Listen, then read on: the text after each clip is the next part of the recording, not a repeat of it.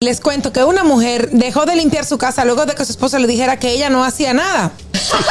Resulta que ella no hacía nada en la casa. Tú no haces nada. ¿Qué es lo que tú te estás quejando? que No sé qué cosa. Ella dejó de limpiar para mostrarle que el esfuerzo y el trabajo que se hace en una casa también es válido. Convirtió en una posilga, señores. En una cosa horrible, caótica y llena de suciedad. en Aplauso para nuestros esas mujeres que son amas de casa, Que trabajan a veces mucho Que no más da. que el que está Claro, afuera. De todo, no señores. descansa. Eso es canzón. Ese trabajo no se acaba nunca. Ñonguito, a ti te dijeron que tú no remunerado. haces nada en tu casa. Eh, no, no me lo han dicho. ¿Y por qué tú tienes esa casa así como un pleito loco?